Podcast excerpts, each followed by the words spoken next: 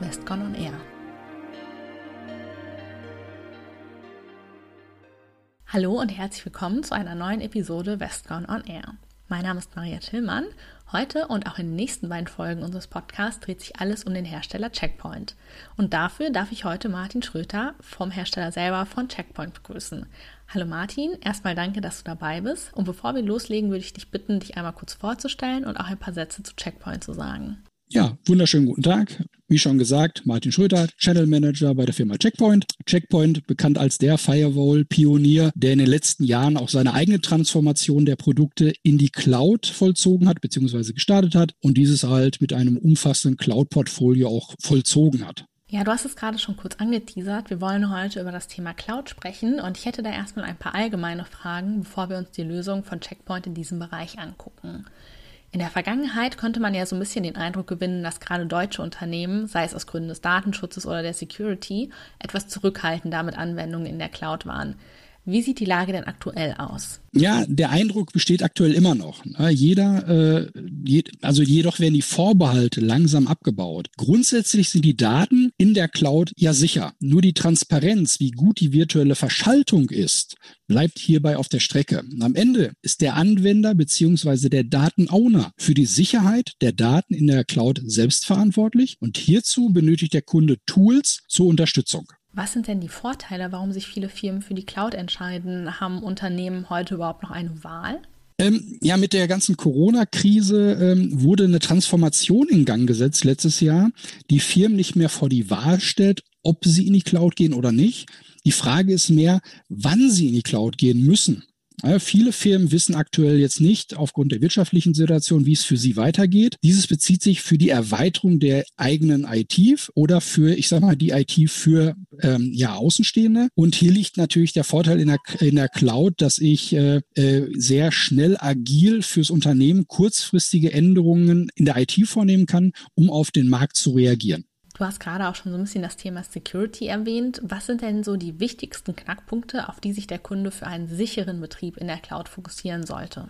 Ich denke, hier haben wir eine Vielzahl von Punkten. Wichtig ist, dass die Konfiguration keine Löcher aufweist. Firma Gartner hat gesagt, dass 96 Prozent der Data Breaches äh, durch Fehlkonfigurationen äh, ja, aufkommen bzw. entstehen. Man sollte hier eigentlich den gleichen Ansatz wie im Data Center fahren. Das heißt, virtuelle Firewalls sind hier der Ausgangspunkt. Weiter benötige ich äh, Tools, die mir die Konfiguration und auch äh, des Deployments virtuell darstellen, damit ich es einfach verstehe und das Ganze natürlich auch prüfen kann nach GDPR, DSGVO-Richtlinien, um hier auch falsche Konfigurationen aufdecken kann, die zu einem eventuell Data Breach führen können traditionell habe ich früher grundsätzlich immer einen Floorplan gehabt, ich habe eine Verschaltungsskizze gehabt. Das habe ich in der Cloud nicht, weil es einfach nicht greifen kann, sondern ich muss mir das halt virtuell darstellen und dafür muss ich halt Tools haben, die mir das ganz einfach darstellen können. Okay, so viel zum allgemeinen Cloud-Teil. Dann lass uns jetzt mal über Checkpoint sprechen.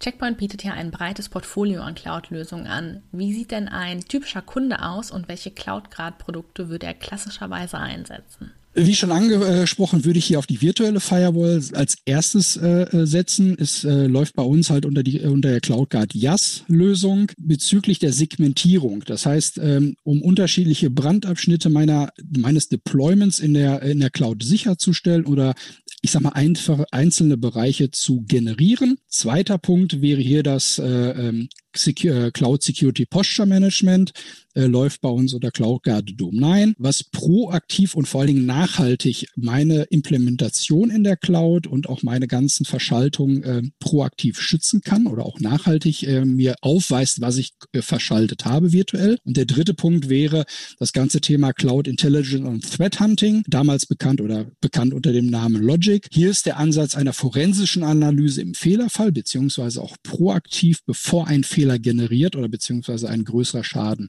aufkommt. Natürlich können diese Tools auch an bestehende SIM-Systeme oder äh, Alarming-Tools angebunden werden, um hier den Kunden in seiner Komfortzone weiter zu stärken, beziehungsweise hier die Komfortzone weiter auszubauen. Wie dynamisch ist denn die CloudGuard-Lizenzierung? Kann der Kunde je nach Bedarf seine Lizenzen erweitern oder verringern? Ähm, hier haben wir diverse Möglichkeiten, äh, die wir anbieten oder offerieren können. Jeder Kunde ist unterschiedlich, jede Bedürf oder jeder, jeder Kunde hat unterschiedliche Bedürfnisse und auch unterschiedliche Ausprägungen seines Deployments oder seines, ich sag mal, seiner Wünsche der Security.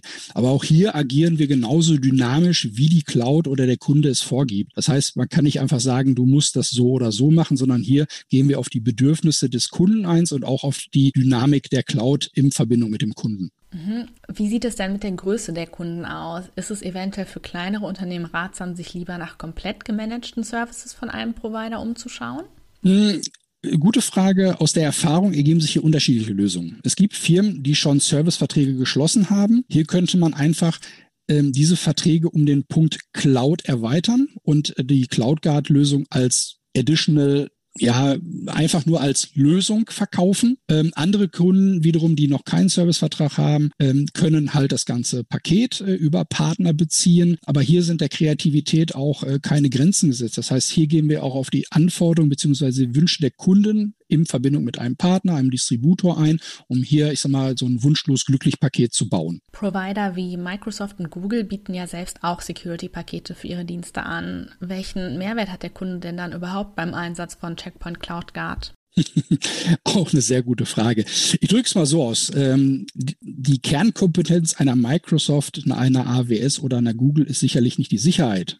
So wie es nicht unsere ist, ein Betriebssystem, eine Suchmaschine oder äh, ich mal ein Rechenzentrum zu bauen. Unsere Kernkompetenz als Checkpoint ist die Sicherheit und das plattformübergreifend. Äh, dieses zeigen auch unterschiedliche Benchmarks, ähm, die uns halt in unterschiedlichen Bereichen immer äh, in dem oberen Bereich äh, oder teilweise regelmäßig als sicher oder beziehungsweise als, als Sieger hervorgehen lassen. Nur man muss dazu sagen, wir können natürlich auch mit unseren Möglichkeiten die Bordmittel einer Microsoft, einer AWS oder Google mit Zusatzinformationen anreichen, wo nicht gerade der Fokus bei den drei äh, Cloud-Anbietern zum Beispiel liegt.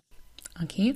Der Cloud-Markt ist ja sehr dynamisch, daher würde ich abschließend gerne noch von dir wissen, wie deiner Meinung nach die weitere Entwicklung aussehen wird und vor allem mit welcher Geschwindigkeit es weitergeht. Also aktuell haben wir im deutschen Markt oder im europäischen oder weltweiten Markt, also europäische, bleiben wir in Europa, haben wir äh, drei große Anbieter. Wir haben eine AWS, wir haben eine Azure oder eine äh, Google Cloud. Äh, ich sage einfach mal, dass die in absehbarer Zeit oder in naher Zukunft dieses ganze Thema noch sehr mehr Fahrt aufnehmen wird. Äh, wir haben eine Ali Cloud, die in Asien sehr stark, äh, ich sag mal, populär ist, die jetzt so langsam nach Europa rüberschwappt. Wir haben äh, eine Oracle Cloud, wir haben eine IBM Cloud, wir sprechen über Gaia X, ne, das europäische Cloud, äh, äh der Ansatz. Wir haben eine OTC, eine Open Telekom Cloud und ich sage einfach mal, dass äh, es werden immer mehr Anbieter für Cloud-Dienste, also für Public Cloud an den Markt kommen. Aber hier wird dann irgendwann mal ein äh, Bereich der Segmentierung kommen, dass man sagt, die eine Cloud ist mehr so für Government oder wie auch immer. Und das ist eine, eine ganz spannende Story und ich, äh, wir sind schon heute Teil dieser Story und ich glaube, diese Story wird noch in naher Zukunft sehr an Fahrt annehmen und auch äh, noch sehr spannend werden. Alles klar, super. Dann nochmal ganz vielen Dank für deine Unterstützung heute, Martin. Ja, vielen Dank und noch einen schönen Tag. Ja, liebe ZuhörerInnen, das war es dann auch schon mit der ersten Folge Westcon on Air zum Hersteller Checkpoint. In den nächsten Episoden schauen wir uns dann noch die Lösungen Infinity und Harmony genauer an und wir würden uns sehr freuen, wenn Sie auch dann wieder reinhören. Bis dahin, alles Gute. Das war der Podcast Westcon on Air.